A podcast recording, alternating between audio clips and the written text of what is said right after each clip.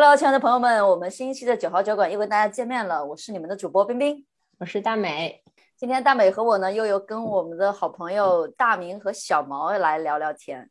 呃，上一期的时候，我们我跟 Joyce 和我另外一个朋友，我们聊了一期斯坦福的话题哈，还在给大家打鸡血，说啊要挑战自己，赶紧去读书。这一期就直接躺平了，对吗？我们的主题是躺平。这期直接来了一个斯坦福的对立面聊，想跟大家分享一期关于躺平的内容。其实我自己想聊这期话题已经很久很久很久了，自从认识了小毛开始就已经产生了这个想法，但是一直都约不到他的时间。因为做过一个已经四年都没有工作过就在家躺着的人，想约到他的时间真的是非常非常的难的。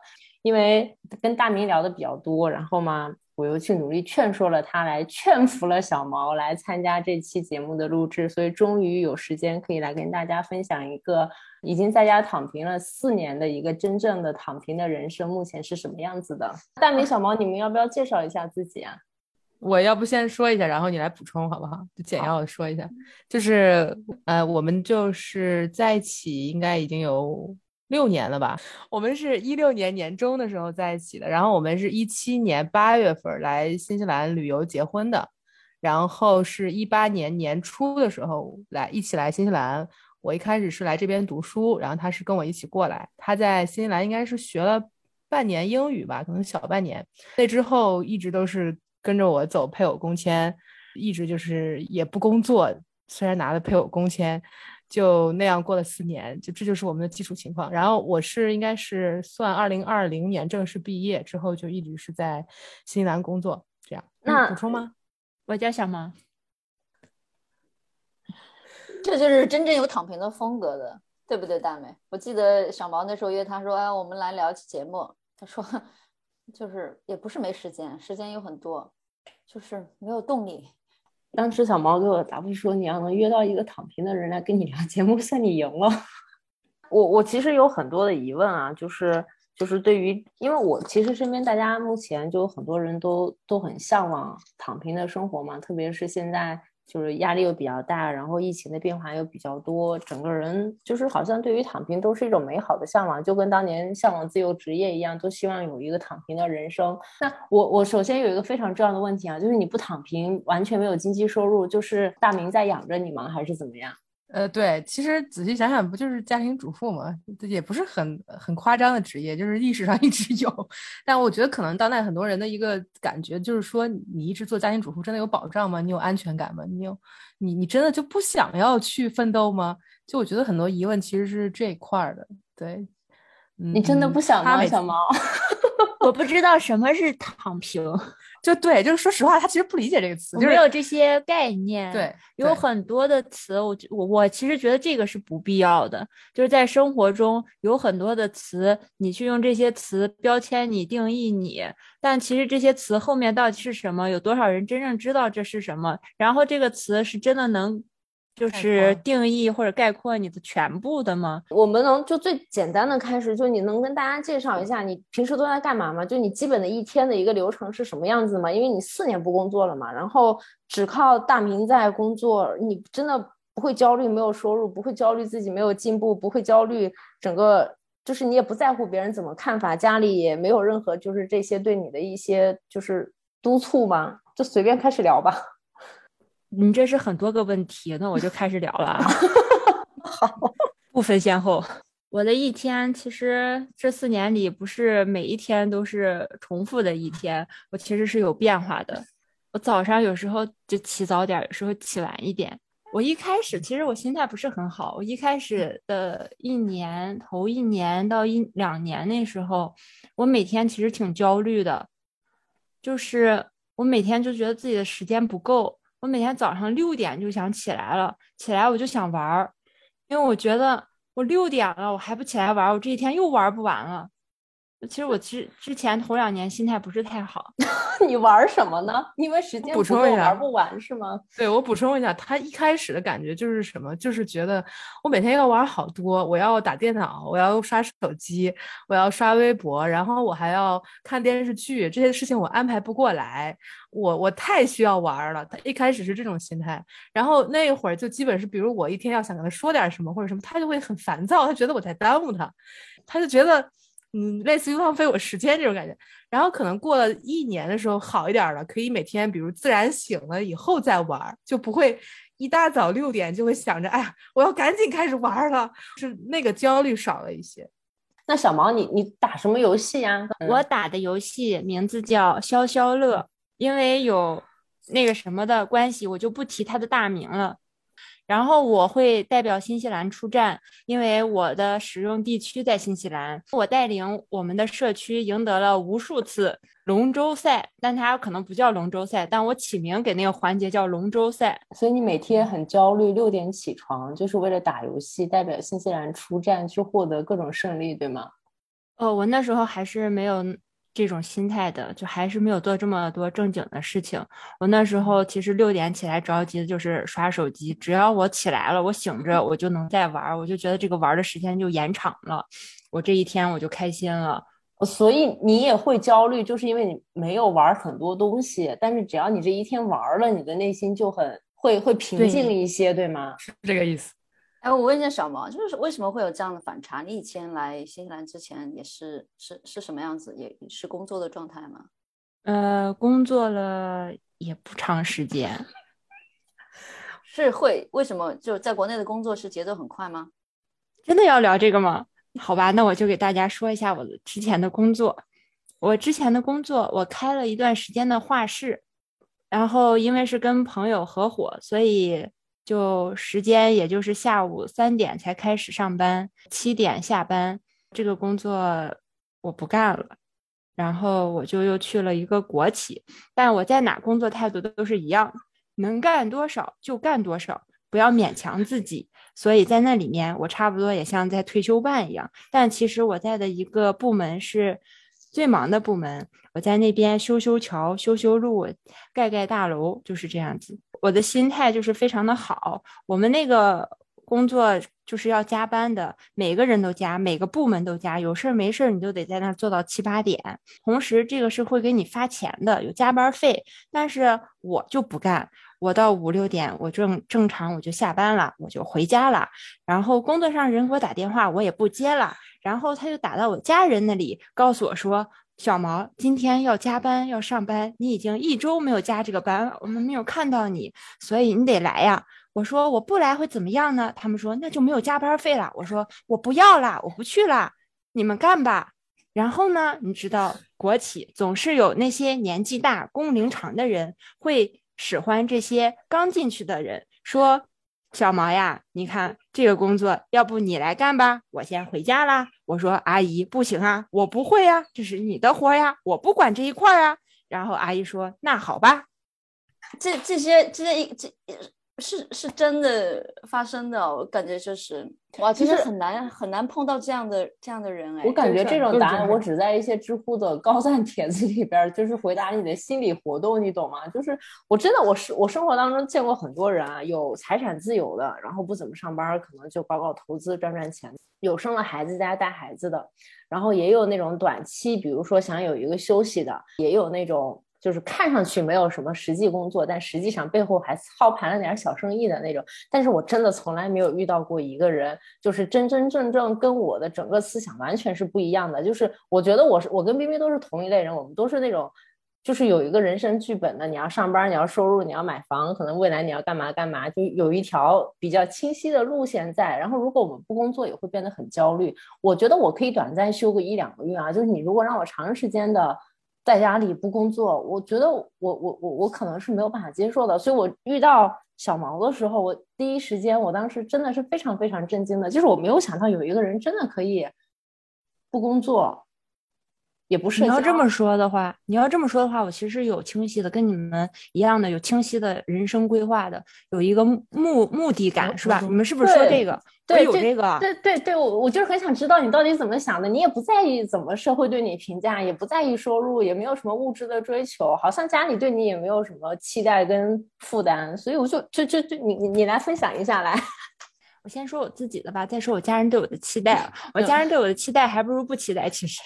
先讲你自己的。我自己呢，就是我从初中开始吧，最早就是从初中开始，我其实有这个意识的。我看身边的人都在做这样的事儿，我父母也给我说，比如说让我学钢琴，没看出来吧？我学过钢琴，这个跟我气质完全不符的一个东西。那时候就是我妈，她说她小时候就想学一个乐器，但是家家庭环境不好，没有学。然后当时呢，你知道我们这一代。每个小孩都得学一个技能那种的，就说那就学钢琴吧。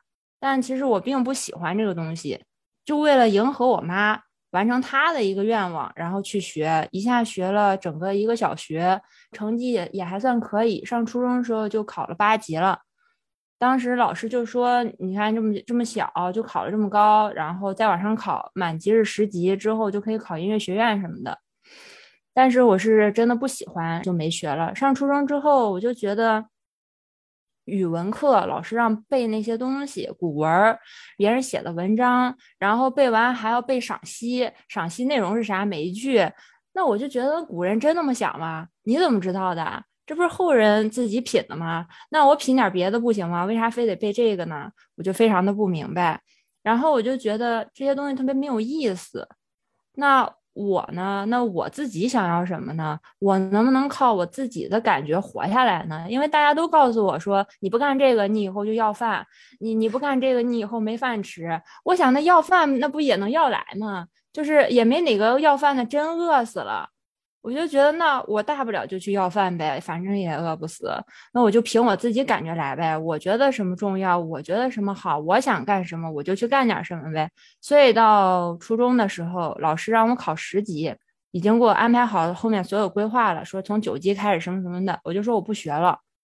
那时候我就说我不学了，大家都特别可惜，我身边的人大人都特别不理解，就觉得特可惜。从八级不学了，你就等于就前面也。不作数了呗，相当于考个证也没用了。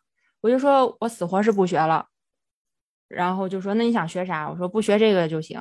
从初中开始也不怎么好好学习了，因为我觉得数学学的小学都够用了，嗯，算账不会算错就行了呗。那还能干嘛呢？数学平时在生活里有几个数学家呀？是不是？你平时你走路你也不用函数啊什么玩意儿的，是不是？你该走哪走哪呗。算账不会错就行了，我觉得都够用了，是真的够用了。生物什么的分清男女就行了。得病你不还得去看医生吗？你学好生物了，你不去看医生了吗？就觉得没什么必要了。从初中我就没怎么学习了，高中吧情窦初开了，班里满共四十来个人，五十个人，有七八对情侣。你想想，情侣不得两个人打底儿吗？一下一半就在谈恋爱了。这么一听，大家也知道我去的不是什么太好的学校哈，这这不重要。你看我不是也活着呢吗？现在嗯还可以，嗯 不去斯坦福也可以，十元午餐咱就不吃了，嗯，呃高中了是吧？啊没有谈恋爱，谈恋爱情窦初开了，我也谈了恋爱了，然后呢就觉得我这个人吧，谈恋爱是为什么嘛？就觉得我当时也想明白了，在这件事上，我以后的人生不是要钱，我就是要爱，我这个人就这么现实。我就先寻找真爱吧，因为钱这个事儿，高中生都没什么钱，就先寻找爱吧，先别放弃。真的，大家从高中就开始寻找吧，别放弃，爱还是有机会的。大家已知现在我是一个同性恋，但我以前可不是啊，我高中的时候还是溜直溜直的。我先找了男人，没成，然后呢，我没有放弃。我在高三的时候，终于又找了一个男朋友。然后谈的轰轰烈烈的，大家都知道了。我已经也给我爸妈说了。那时候高三给爸妈说自己谈男朋友，不亚于出柜了，可以说是。然后呢，我爸妈也不知道怎么想的，还安排双方见父父母见面了，说要定下来这事儿。就可能实在觉得我没什么出息，感觉早点嫁人也可以。但那个孩子才高一，我也不知道我爸妈是怎么想的，是你情我愿的啊，里面不存在有任何的。欺诈或者压迫或者是拐卖或者什么的，没有啊？可以，可。强迫成分没有的，他也愿意，他也愿意跟我在一起的啊，是啊。然后吧，高中这个谈的非常的轰轰烈烈，闹得鸡犬不宁，两家人都疯透了。然后安排父母见面，人家当然没有跟我爸妈一起疯，就没有来。然后当时就以死相逼，威胁他的儿子，让他跟我分手，然后就分手了。分手了之后吧，我就觉得完了完了，这这下完了，真爱找不着了，我以后只能要钱了，只能要钱了。但是吧，我还是没有放弃，因为这世界上除了男人，不还有女人吗？我当时觉得，我当时那个男朋友真的是非常好。我就觉得那个男的已经是我能找到的男人中的顶尖了。对我啊，不是说条件，当时我是寻找真爱，大家不要把我想那么物质，先别，就是。然后我就说，那除了男人，这世界不还有女人吗？我就去找找女人吧。那我怎么跟女人谈呢？我当时周围没有一个是同性恋，我就靠我自己呗，凭着我的感觉，从哪了解这些破事儿呢？那就是上贴吧。现在的同学可能都不知道什么是贴吧了，但我那时候就去贴吧同性贴吧找，然后跟人学习怎么和一个女生恋爱呢？然后还学了一些成年人该会的事情，都是在贴吧里学会的。然后我就真的找到，还是在贴吧里找到我第一个女朋友，就不是现在这视频这个哈，不是不是，然后就谈了，谈了我第一个女朋友，谈了有三年吧，然后谈了三年分手了。然后正好我高三的男朋友又来找我了，哎，怎么聊这儿了？好像这个不是很重要哈，反正就凭着感觉又在一起了，然后又分手了，这些都不是很重要。然后你的问题是啥来着？就是你说你凭着感觉走，对吧？因为我们一开始在聊这个，你其实会选择躺平，也是一个有目的感的事情。就是你想试试能不能凭着你的感觉去过你这一生，而不凭着类似于一个外界的标准。对对对，到的这个位置。哎呀，不错不错，还是得带着一点小秘书的。嗯，是的，嗯，然后呢？然后这不是都凭我的感觉，然后最后就找到了我现在这个女朋友，就是大明。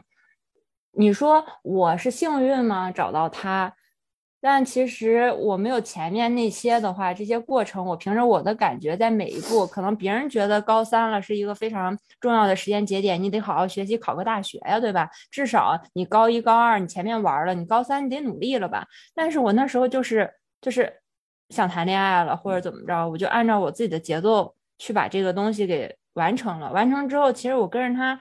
学到了怎么去爱一个人，怎么去对一个人好，也知道了什么我要的是什么，才能在后面就是非常精准的，可以说是就找到了大明，然后我们俩在一起了。在一起之后，其实我跟大明在一起的时候，我已经上班了。那时候我的画室其实已经开了有两年了，然后那时候我正好是想把画室给转掉，就是卖掉，去做一个比较稳定的工作。可以说这一部分是符合我父母的期待吧，觉得啊有个铁饭碗什么的，就去做这个工作的时候认识了大明，然后我们俩就在一起了。在一起之后上了一年的这个稳定的班，然后大明就他之前是有规划想要出国的，我就觉得那我们就一起呗。他是愿意为了我不出，但是我觉得没有必要呀。就是我也想出国，那就出吧。他当时就觉得挺不可思议的吧，觉得我这个工作又好又稳定，然后父母又在这儿，觉得一个可能那时候让刚认识有三个月，嗯，做这个决定的时候有三个月，那是三三个月，嗯，对，就觉得这不太可能。但我就是凭我的感觉，就是选择了这样。我也跟我的父母出柜了，出柜的同时给他们说我会辞职。然后当时父母也好，然后单位的领导也好，都劝我，就觉得前途一片光明，干嘛要这样？觉得挺想不开的，说还劝我要不停薪留职这种的，我就觉得不需要了。我既然已经决定了这种东西，给后路，给自己准备留这个后路的，就就挺没有必要的，我就都拒绝了。反正就切的挺干净的，同一年就出国了，就是三件事儿，别人看来挺大的事儿吧。做一件事，可能一年能做一件事了不起了。三件事是指结婚、出国、出柜、出国，是这个意思？还有辞职，还有四件事，还有结婚，结婚也要说吗？嗯，对，就是这三件事吧，比较大的三件事全做完了。嗯，我我觉得可能小毛说到现在有一个意思，就是说，可能表面上看他目前能有一个躺平的现状，是因为他很幸运，就是他找到了我，我愿意这样。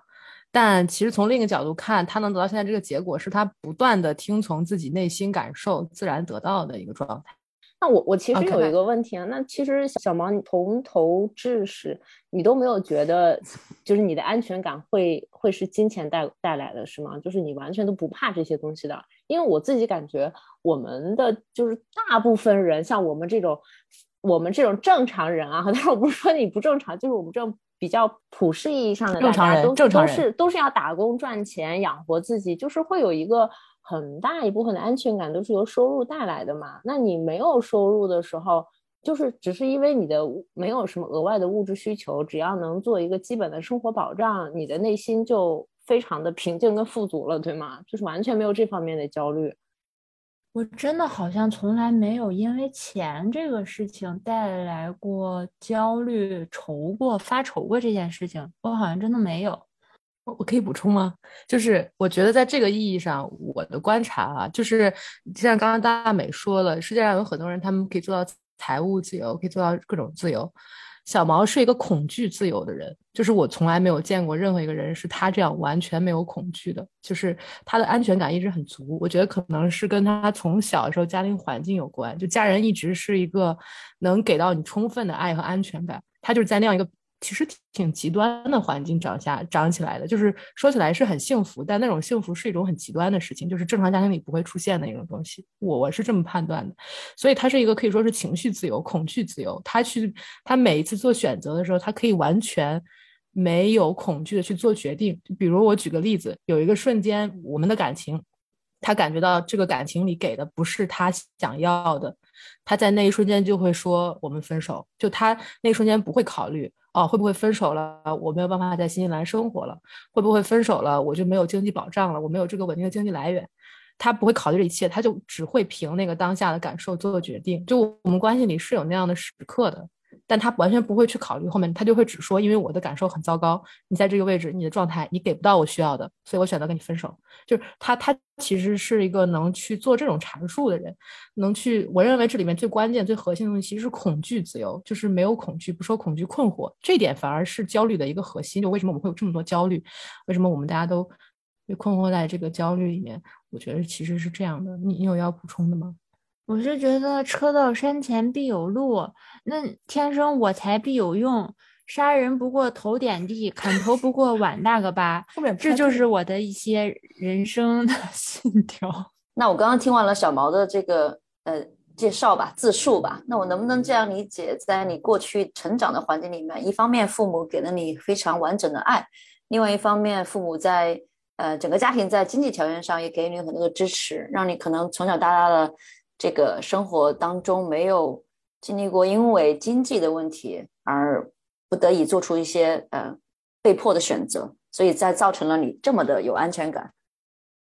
我觉得，我觉得我的生活其实可以给大多数人参考。就是说，我的学历其实没有很高，我学习没有很好，我呃没有什么特别的一技之长，特别厉害的什么东西，甚至包括我的家庭都是非常普通的。但是，应该说是为什么会给你们这样的感觉？就是我我好像家底殷实，然后会不用自己去考虑那些后果，才可以做这个决定。我觉得是要思考的是这个。为什么要考虑那么多？你才能满足你自己的一个感受，还能根据你自己感受去做决定？为什么你的感受会带来那么大的严重的后果，让你害怕呢？就我其实非常普通，可以说是非常普通。我的家庭也是非常普通的家庭，甚至连小康算不上，可以这么说。然后我现在可以说，我妈妈现在每个月的工资就两千块钱，而且都快退休了，不敢相信吧？我的家庭没有给我任何这样的支持或者这样的底气，但是我自己觉得，你说你每天开心的东西真的需要很多钱吗？或者给你很安全感的东西，真的需要很多钱吗？钱真的能给你安全感吗？如果钱能给你那么多的安全感，你就不需要去爱了，你就不需要这样，不需要那样了吗？我觉得有点神话金钱这个东西了。嗯，我我从另一个角度补充一下，我会觉得就是说，他的家庭给到他的是那种。我可以做我自己，按照我的感受活下去的感觉，这个是比任何钱都要更贵重的。我觉得他的故事具参考价值，跟不具参考价值的地方都在这两点。就是具参考价值，因为每一个人，这个世界上的真理就是，你真的按照自己的感受生活，诚实的面对自己的感受，按照感受生活是可行的，你是可以活下去的。但这个真理很少有人能真的相信，因为这个真理背后支撑你的是你在最初来到世界上得到那那么一份安全感。就这个这个东西，它又是很有参考意义的。我觉得其实也是给为人父母或者教育这件事儿的一个参考意义，就是你你需要提供给孩子的是什么？不是钱，不是教育，不是所有这一切，而只是给孩子一份能自如面对这个世界的安全。和爱就行了。就他他父母的养育，并不是说非常的就在物质上给你很丰富，而是他们在他们的界限内会尽量的给，并且不会给你一种就是说我给这个东西是为了让你回报我，我给这个东西是因为我生了你养了你，就是他们的给是没有负累的给，他就可以纯粹的拿，纯粹的享受。然后在这种纯粹的拿和享受的过程中，孩子就会有一种自信，就知道这个世界会接纳我，我可以做真实的我自己。就这个东西反而是。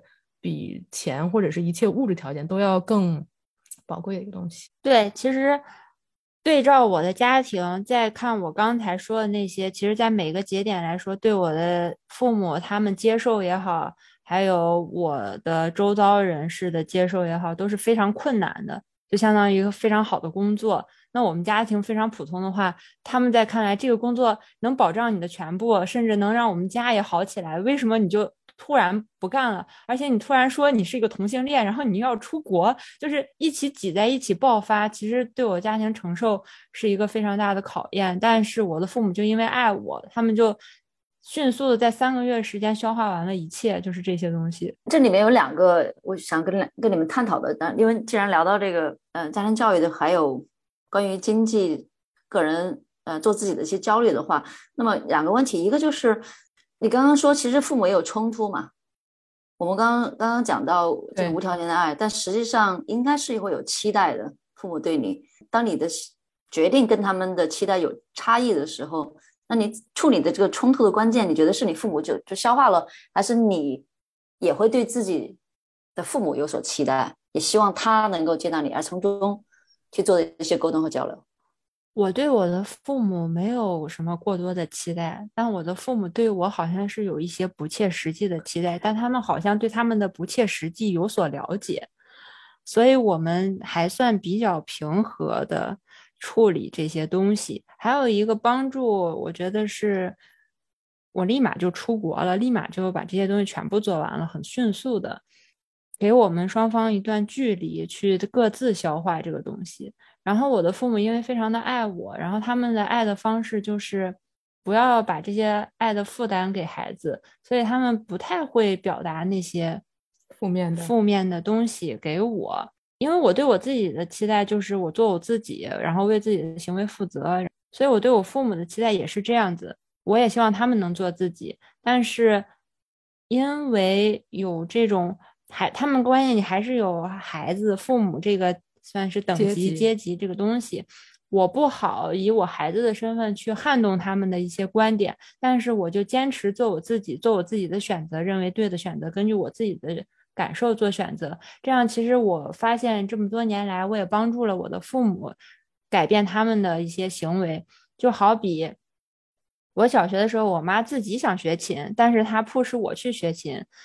然后现在他之前打电话告诉我说，他去学了一节古筝课，这是我之前不敢想的，这也是他之前不敢想的。我相信我的爸爸呢，会拒绝我奶奶和爷爷的一些要求，他会对他们发脾气了，说这不是我该做的，或者说我已经为这个家为你们付出非常多了，你们为什么看不到？为什么还在一味的要求我？在我嗯爷爷奶奶要求说你来你要来看我们，你要来怎么着对我爸爸的时候，我爸爸就是说我没有时间，我有我自己的事情。我觉得这已经是一一些我通过我自身的改变，他们能看到，然后他们对我的期待，其实之前也说过一点点，就是我妈一直认为我在这边卖淫，这是可以说的吗？他为什么会有这样的想法呢？因为他觉得我活不下去。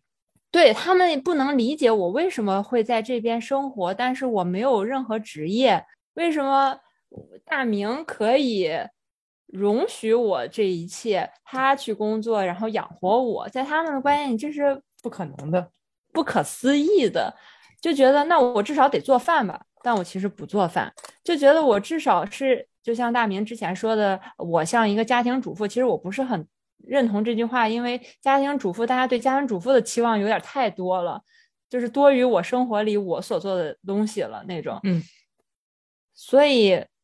他们觉得我在卖淫，觉得我是在出卖自己的身体，在换取报酬，然后养活自己，过得非常非常惨。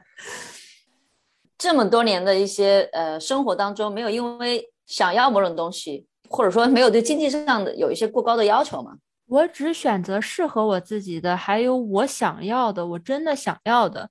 比如说很多钱，比如说像是买大牌吧这样子的东西，有这样的欲望或者需求吗？我我我不是太有。对，其实买包包这种，呃，就是其实是一部分人的消费的需求，还有其他可能每个人有自己不同的一些物质需求吧。你可能是对家人好呀，或者希望去念个书啊，呃，对吧？赚钱，像上一季我们聊的嘉宾，读个书大概要花几百万，那么或者有其他的，呃，买房、出去旅游等等这样的相关的一些物质上的一些需求。那么你是一个消费欲很低的吗？因为有这种欲望的话，会促进你，或者是推着推着你去要赚钱。我们讲的通俗一点，对他可能不是一个绝对要去买一个什么样的物质，去买一个包、买一个房子、买辆车，也可能是一个体验型的消费。比如说，你就很想出国去玩一玩，或者把钱花在某种体验上，或者是把钱花在游戏上，就连这一类的东西，你都会很少有这样的一些欲望和需求吗？我可以，我可以讲吗？我想说的就是，刚刚你们的这个问题，其实答案就是他目前现阶段的所有需求，要么我当下可以满足，要么我未来可以满足，就是就这么简单。就他有，他有个很强烈的需求，我想体验生孩子这过程，他甚至都不想养。然后我说你只要能生出来，我一定会养。他说就是他有需求，就他有需求，比如说像生孩子或者是买房这一类的，这类属于未来可以完成。还有一些当下的需求，就属于当下就可以完成。就是现在家庭嗯就是也有这个普普通通的物质实力，就只是这样。嗯，所以我看看出来小毛的这个策略啊，要么人生目标是钱和爱，然后策略就是先有爱，让爱的那个人挣钱，对不对？我之前没有这样想，但是你现在总结看来好像也没错。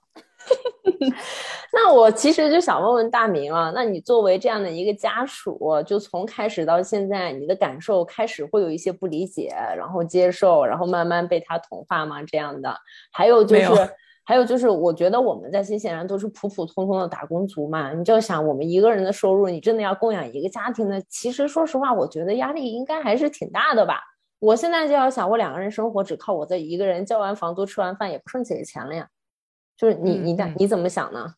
明白，就确实也会有人问我，就是类似于 被绑架了就眨眨眼，我我有被这么问过不止一次。就是我觉得这个问题你们其实可以换一个角度想，如果小毛现在什么也不做，在家里就是做一点很少的事情，然后就这么自在的活着，然后我一个人支撑这一些，这说明他给了我多重要的东西，就是我从他这里到底都得到了什么。你不会还欠我的吧？我甚至还欠他的，真的。你不会还欠我？糖了？不是不是不是，这是个很沉重的事情。其实说起说起来，我觉得蛮沉重的。就是对我我我只能这么概括的说，就是因为可能要讲细的，可能牵扯到很多就是比如比较隐私的东西。但总之大意就是说，呃，他这种没有恐惧的状态，对于我整个人来说，其实是一种解脱。就是我们中间经历了很多很多各种各样的事情，因为我其实。说句实话，是一个创伤也好，或者是各种东西也好，是一个很重的人。就是我当时最被他吸引的一点，就我觉得他整个人非常轻盈，他整个人好像什么都挂不住一样。就是像一个气球那么轻，特别特别的轻。当然现在好一些了，我觉得可能因为我们的关系更稳固，他也爱我，在我身上投入了很多。所以他有被我这部分勾住，但我是一个非常就是不能说是沉重，就整个人有时候感觉像是黑水，就是那种感觉，整个人就是一滩黑泥那种状态，就是是一种非常痛苦的状态。然后我的所有痛苦都是在跟他的关系里得到转化和解决的，这这个这个解决的过程也成为了我可以去工作，我可以去跟人连接。去做我想做的事情的根本，就因为我我的我的职业你们是知道的，就是因为我做的就是跟人去去工作，跟人去转化创伤，跟人去解决治疗，就是我做的就是这个类型的工作。就这些东西如果没有我们俩的关系带给我的所有这些财富，我是不可能去做的。就本本质上讲，我能去工作是他的功劳。就虽然这事儿说起来很很奇怪，但。其实就是这么一回事儿，就如果没有他，我做不了现在这个工作，我可能都活不到今天。就是说的极端一点，是确确实实的活不到今天。所以我们经常说的一句话就是，我其实还欠他的，我欠他都有余。有时候我觉得能多做一些事情，就像能提前把债还清了一样，就是那种感觉，就是真的会觉得你这辈子都不够的，你还要再打三辈子的工，然后再才可能就是说为我在这个。素不相识的人身上得到的东西，来画一个句号，或者是来，因为我们不是亲人啊，我们就是软件上认识的，就是很随意的认识方式，就就能到这种程度的一个纠葛，或者是就能到这种程度一个一个转化这样的一个效果，只是是很是是很奇特的一个体验。我想问的就是，所以所以其实对大明而言，小毛是你的动力吗？嗯，是你生活、工作以及对未来继续往下走的动力。以前是，以前是，就是以前是觉得我的动力就是他。以前的一一种心理状态，有点像把他当一个偶像在拜一样。就是因为我自己的那个内部的指针也好，我自己内部的那个东西已经就是彻底损毁的状态。就是在至少在遇见他的时候，可能经历了很多事情吧，有一个转化。目前的状态。其实是意识到了，原来我也可以像他一样活着，原来我也可以过没有恐惧的日子，原来我也可以就是随缘活着，每天看什么喜欢就做些什么，想做点什么就做点什么。我原来也可以过这种生活，到今天的时候反而不会觉得动力是他了，更多的你就是在你这个既定的有的一切的轨道上过下去，就因为随缘嘛。以前是我是非常痛苦，然后我就很想死。然后，但同时你又不能死，因为你有很多执着，你有很多非要不可的东西，你就必须要活着。就是你是一种很想死也不能死，很想活也活不下去，就那种状态。现在就是感觉不一定非要死，但也不一定非要活着，就是这么随缘的活一下，就是就是会感觉轻松很多。就是你就会觉得活着这事儿不累了。以前活着感觉像在走钢索一样，或者就是走刀山，就是那种体验，就每天就是那样体验。但你现在到一个位置，你就会觉得。活着就是一个很很就像呼吸一样，就像呼吸一样的一件事情，嗯，所以现在反而动力不是他这样，但当然能多打工挣钱还债，把我得到的都 还一还，是很好的事情啊。对，这样，我我我自己真的感觉就是我在认识你们之前，就我很难想到有一个人的思想会跟我这么不一样，就是我身边的人，还有工作上、生活上，或者是家庭当中。就是我觉得我们每个人都有特别多包袱，可以这么说吧？就是，嗯，好像是一种。大伟是不是想讲的，就是，呃，可能看过，就是大家聊躺平这个事情，觉得又有一点点憧憬，就是又有一点点带有批判的看法，是因为真的很少有人做到。那为什么很少能做到？因为我们都有都有都有欲望和恐惧。我觉得这种恐惧是来自于欲望，来自于生存感，来自于马斯洛五个每一个需求层次都有相应的欲望，然后都有求而不得的这种恐惧。对，然后你躺在那儿，你是躺不平的，你是要反辗转反侧的。那这个时候辗转反侧躺不下去，你就一定会起来干点什么别的。这就是我我觉得应该是嗯大多数人的一个状况吧，包括我们自我自己也也是这样。对，而且我觉得我们会特别在意就我我我觉得以前会就现在会告诉自己，好像别人的评价没有那么重要，你心态也在慢慢去调整。然后我们的物质欲望其实也没有很高，但是你很难放下整个社会对你个人的一个评价体制，还有你如何看待你在社会当中的那个位置。就你心里还是会有一些这样的欲望，觉得觉得自己要怎么怎么样，哪种的标准好像才是更好的，什么样才是更好的生活？就我觉得我们的生活方式都很很模式化，很套路化，你有一个很。很价值标准在评论你做的每一件事情，你的社会地位、你的工作收入、你居住的东西、你开的，好像每一个都是一个符号，在代表你这个人的身份。所以，当真正有一个人能够跳脱出来的时候，就就非常能够抓住我的眼球，就觉得哦，就真的可以有人就这么活着。然后我还有感觉，就是就哪怕有一小部分人是可以不介意外界的对自己的看法的，但是他自己对自己有要求，对吗？自己对自己。有有动力，有设设定一个目标，然后我就要达到什么样子的啊？这种部分的人，其实跟刚刚听到的小毛的状态是完全两完，也不是一个状态。小毛的是一种，我我每天打打游戏，玩的什么消消乐，玩了消消乐，我不知道，我待会儿可能要问哈，你的这种嗯，你的这种踏实感、安全感，或者你觉得每天玩这个这个东西的乐趣和意义在哪里？我觉得。你刚才说的，还有大美刚才说的，一个是没有从内心自己接受自己，没有从内心自己接受自己的话，就是会被外界的别的人的眼光啊，或者是评判标准所影响，然后就会产生那些恐惧，还有焦虑，就是彬彬说的那种，躺下好像也躺不下。然后就非得要做点什么，好像自己这一秒钟存在是有价值的。但像冰冰说，我玩那个消消乐到底是在玩什么呢？我其实还有之前问我每一天都在做什么呢？我的日常我为什么不太好说？是因为我其实每天真的挺忙的，除了玩那些，然后看电视剧之外的事情，就是我有很多很多很多很多的时间是我在跟我自己相处。我在问我自己想做什么？你想吃东西吗？你饿吗？你想喝水吗？你今天想去做运动吗？就是全部问我自己。他如果给不出我一个答案，我就可以坐在这儿等他的回答。你要跟你自己算是精神、心灵、身体都要合合合几为一的，这样你的行动还有你的什么都会变得非常的顺。你要听你自己的，不是听别人的。当你跟自己待的时间足够久，当你听自己的足够多，按照自己的行为去做一些选择判断足够多的时候，这样经验足够多的时候，别人的话你自然就听不进去了。就是那些是杂音，你听不到的，你只能就像我们现在录这个，收到的是我们各自说的话，各自想表达的东西，并不是外界那些风声雨声。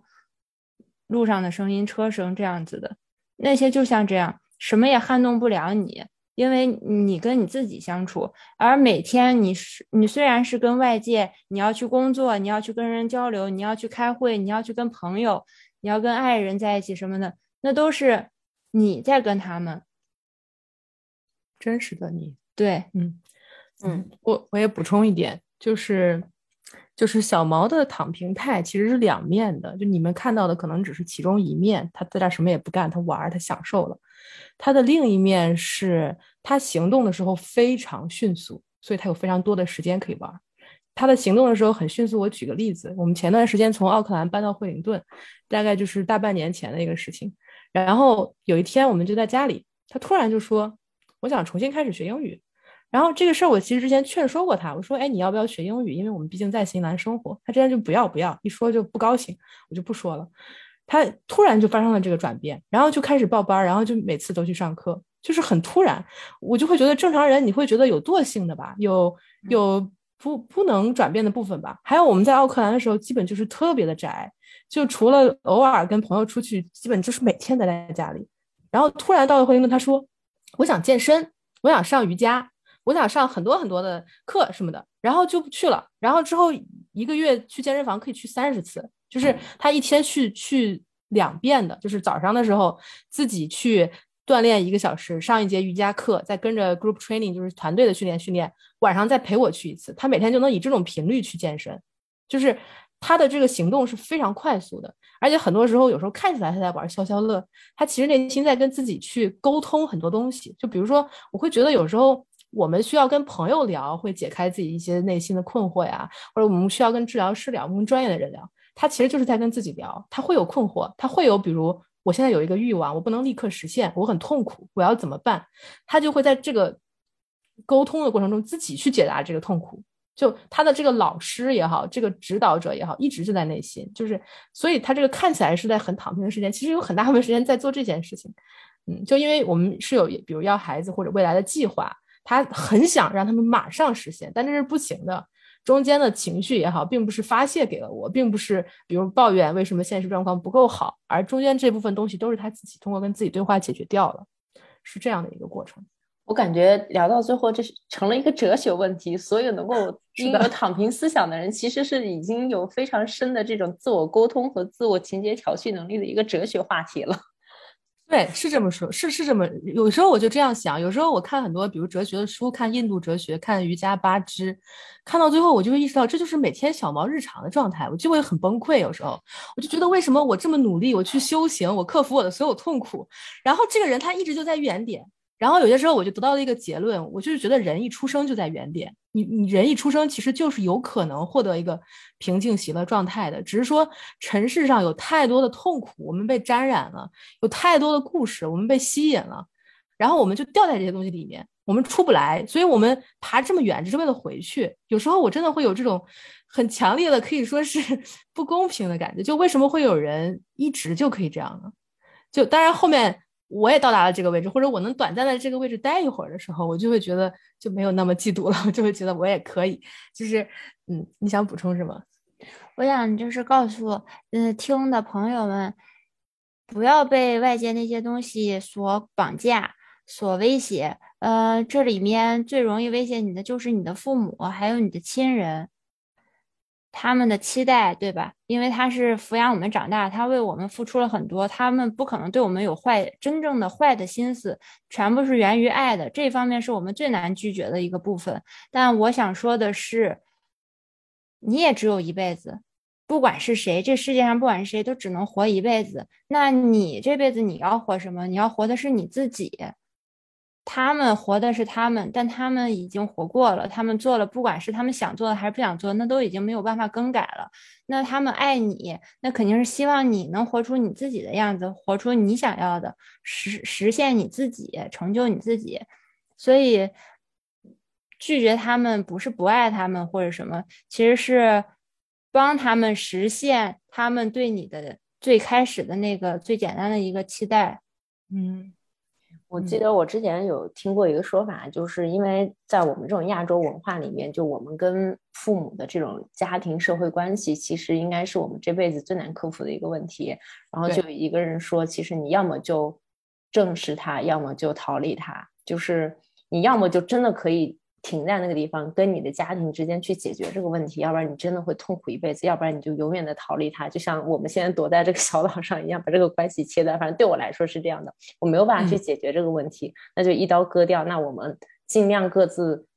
就是维护一个很好的关系，但是至少平时的生活还是 OK 的。只是哦，很多时候这这个这个问题还会在我跟他们打电话或我回国的时候立马就蹦出来。但绝大多数的时候，我觉得有时候逃离也是有用的。就有些问题真的没有办法解决，也不想去面对，还不如就躲在这个地方也挺好的。我我觉得逃离就是一种解决啊。就是切割，就是一种解决。嗯，其实这这就是解决了，因为你什么是解决？解决就是把你自己的情绪摆在第一位，把你的需求摆在第一位。你的需求摆在第一位，你的需求跟他们冲突了，那就是你的需求实现而已，没有别的了。所以，所以这是很好的解决方式。我会认为，就在特定的环境或特定的家庭系统里面，这是很好的。刚刚那个小毛又提到，就是去了霍林顿之后，最近要在健身，是不是？去之前要学英语，然后还要考虑到生孩子的事情，这些之前在你的想法里都没有存在的，没有存在过。即便身边的人给你很多的啊讯号，或者是或者是这种暗示，其实你都当没有没有出现过的。那为什么突然间会会自己跟自己说 yes。他告诉我可以了，他没有抵触了。之前他这些情绪也不是情绪，这些他是想法、这些嗯念头，可能是呃时不时我就会问他，就呃我们现在学英语好不好？他说不要，不行，很烦，想不下去。那就知道这是不行的。我们为什么一定要 push 他一一一让他往逼迫他往下推进呢？就是不行，你现在坐在这儿必须给我学，我要学了，我不管你准备好没准备好，我已经准备好了，我们现在就必须开始学。这是行不通的，你再跟你自己打别，你就别活那么拧巴。那我们聊个有意思的话题，那这个算算是叫做意志力训练吗？我认为是意志力训练的反面，听身体的训练。对，这个跟红姐的观念是一样的。她当时有提到，她觉得所有用要用意志力去战胜的这些事情，他觉得都是不对的。你就是应该应该听从自己最内心和身体最真实的想法。他说，他当时有提到，他说他觉得他唯一用意志力去战胜的一件事情，就是要考雅思，因为当时在申请移民的时候，你不得不有一个就是雅思成绩单嘛，所以这件事情是他可能唯一是靠意志力要去战胜的一件事情。剩下他所有想吃的、想玩的、想做的事情，完全都是 follow 他的感觉跟身体在行走的。那如果这不是一个意志力的训练的话，你的身体用什么样的方式跟你说 OK 可以了，或者你的心？就是我说现在学个英语吧，或者他自己就会说现在学个英语吧，然后我就说啊好呀，我是随时都可以的，因为我很有时间，我只要把这个时间给他了就行。我我我这有没有这怎么让我想起了双重人？这个大大这个大明有你能理解补？充的哈？嗯嗯，就是我想说的，就是他他在这件事上能给的建议不太适用于在听这个播客的任何人，就是因为这已经非常高阶的情况，就好比你去，就是真的这是很高阶的情况，就是以我个人，因为我是从最痛苦的地方一步一步走过来，我知道这里面都要经历什么。你听自己内心的声音，有时候内心的声音就是我想死，你能知道他死吗？就是我我我走过很极端的情况，我所以我觉得这个事情它不能说很简单的，就是你听内心的声音，他可以听内心的声音，我不行，就是 所以所以我觉得彬彬那个问题非常好，就是这到底是要怎么实现的呢？就是我只能说最开始的时候就是慢慢给自己空间，这样就比如像冥想的时候，你要先适应跟身体相处，跟自我相处，就真正的这个我，允许这些东西。不经你评判的浮现上来，就因为一开始我们所有人我知道都是杂念也好，这些创伤也好太多的情况。他的情况是他直接就在那个位置，就在顶尖的位置，或者是原点的位置，他没有什么经验可以给你。说实话，就是他他给你的东西你用不了，就是类似于跟屠龙宝刀一样，你没有龙，没有办法用的。就是给给到在听播客的人的建议，就是说。给自己空间，给自己空间，给自己的什么空间？给自己的情绪空间，给自己的身体空间。就意识到我的身体也好，是是一个储存我的感受的地方。我的身体储存我的恐惧，储存我的痛苦。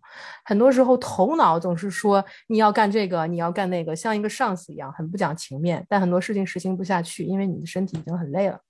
就给身体空间，给情绪空间，可以是冥想，可以是什么，但只要有一段空间给他，培养和你的身体的关系，就像你养猫养狗一样，你的身体你就把它想成是一个很大型的，只能跟着你，除了你能爱它，别人都没有办法跨过你来爱它，必须你先爱它，你先对它好，你先跟它有一个有效的关系，它它才有可能说。真的有一天跟你有一个和谐的状态，他他的情况就是已经非常和谐了，就是这个这个连接非常顺畅，并且有什么直接就能觉知到很多东西，我们是压抑很深的，头脑的想法和身体的感受隔离很深的。你你你身体明明很痛苦了，你嘴上还要笑，你还要回应，你这种情景处多了，你跟他会很隔离的呀。你就是没有办法一开始就拥有良好的关系，所以一开始最开始建议就只是说非常缓慢的，就是给身体时间，给自己情绪时间，给空间，给给就是这样。嗯，非常非常好的建议。那你们两个对未来有有什么期待吗？这个好好像不太适合躺平来问啊，但是还是想问一问，对对未来有有有任何的期待吗？你问一问你的身体。继续确定自己想做的就是我真的想做的，不是因为别人要求的或者觉得社会规范要求的，必须得做的我才去做的，我必须得是我自己想做的，坚持。那你你未来就是想就脑海当中已经有感觉的是你想做什么呢？比如生孩子？我想生孩子，我想生孩子。然后嗯，目前是这个非常的强烈，我想生个孩子。而且你之前说你想生三个，是不是？对，然后名字已经起好了。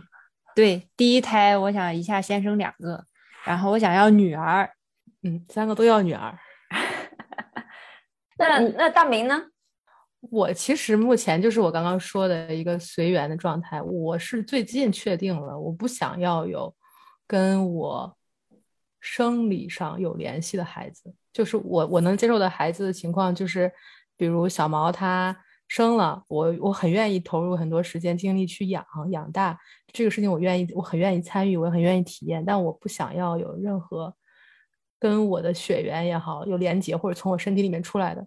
我觉得可能跟我之前的体验，还有就是目前对我来说最重要的人都是谁有关，所以，我我已经做了这个决定。然后呢，后面的情况就是随缘了，就是随缘活着。因为我目前有一份能糊口、能养家的工作，我就继续做呀。然后看到有一些事情我可以发生，我可以解决，我就去做呀。就看到有什么我就去行动，就反复做这个感受、行动、感受、行动的循环。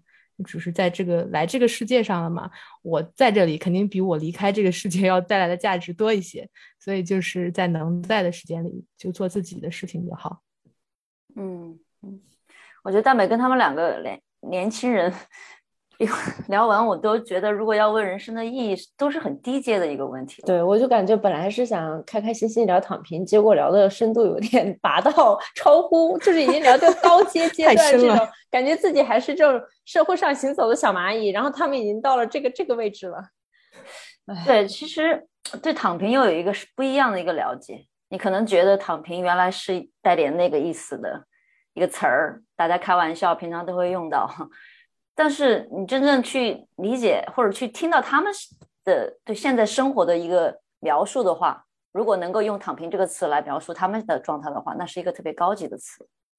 最后一个世俗的小问题，生孩子也要花不少钱的呢，而且生三个，在经济上有一个什么样的想法要去实现？会为这样的欲望做一些计划跟安排和努力吗？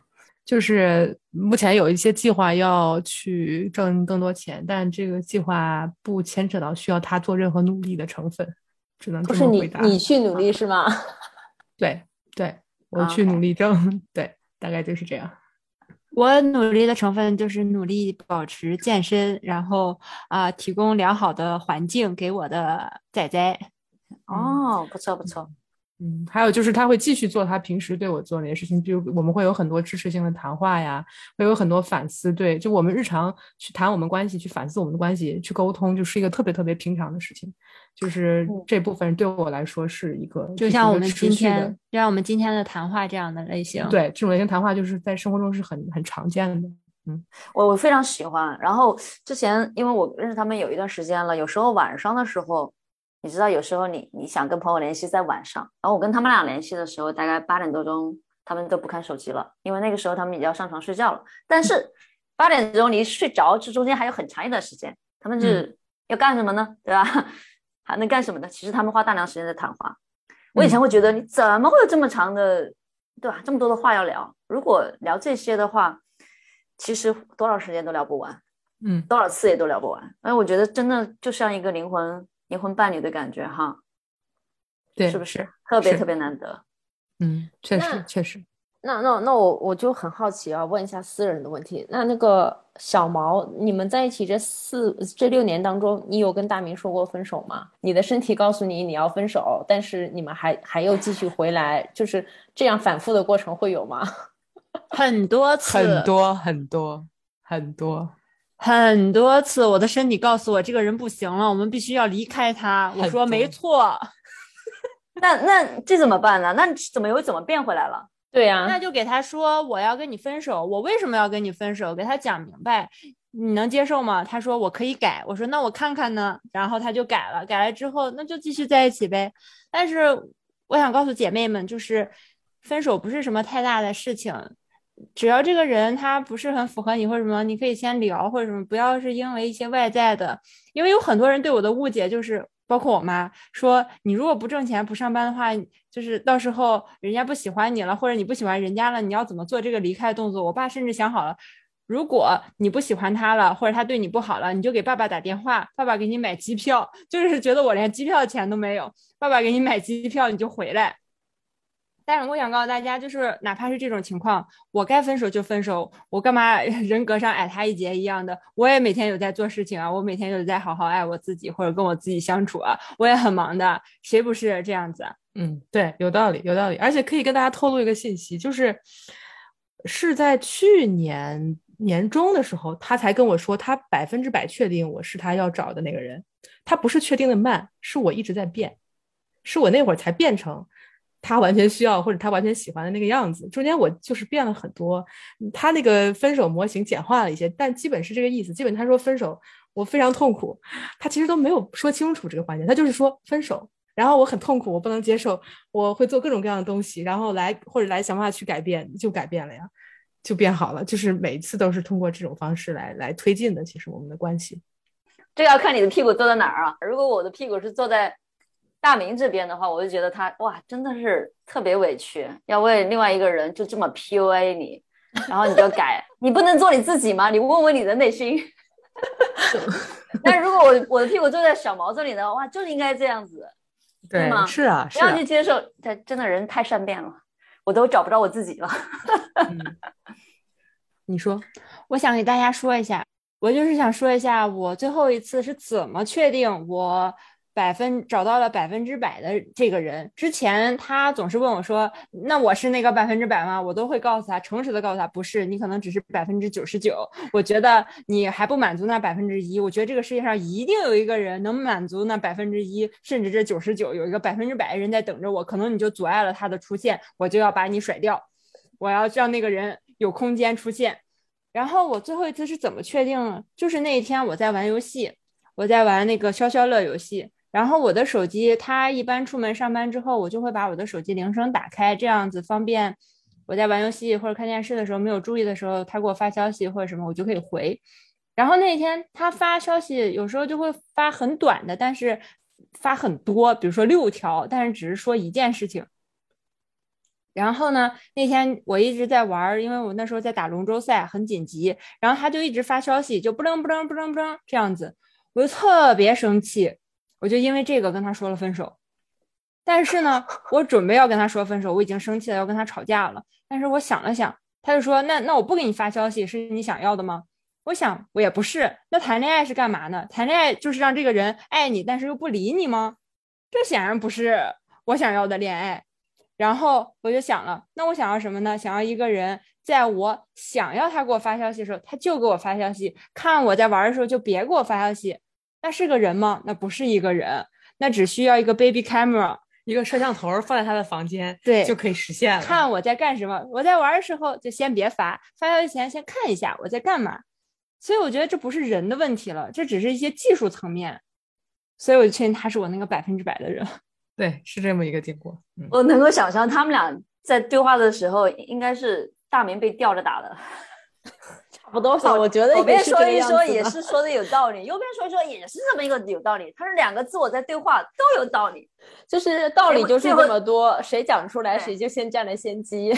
对，结果谁不对？就你不对，不是我两个我不对，你不对，你得改，很有意思。嗯，好吧，好吧，我觉得今天聊了好多。嗯，一一开始呢，一直以为是一个开开心到爆的这么一个对话。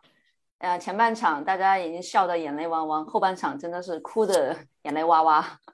对我，我们前半前半程那个呃小毛在讲的时候，我跟冰冰把那个那个声音给 mute 掉，两个人在笑到直接用纸巾在擦眼泪，真的是控制不住。结果最后还帮我们把本期节目给进行了哲学性的升华，我 这也是我没有意想到的结果。嗯，我觉得这期节目的信息量还是很大的。如果嗯，他们两个虽然年纪小哈，但是也给了我们很多嗯很多一些建议吧，也我觉得我自己都觉得很受用，所以也希望大家如果你有一些什么样的问题，或者你有一些什么想要在躺平这个路上越走越远，这里是一个高级的躺平词汇啊，越走越远的话，也到我们的节目下面给我们留言，然后我们请小毛和大明来给我们做一些互动和解答，好不好？好呀，好的那那本期节目就到这儿了，谢谢大家收听，下次再见，拜拜。拜拜拜。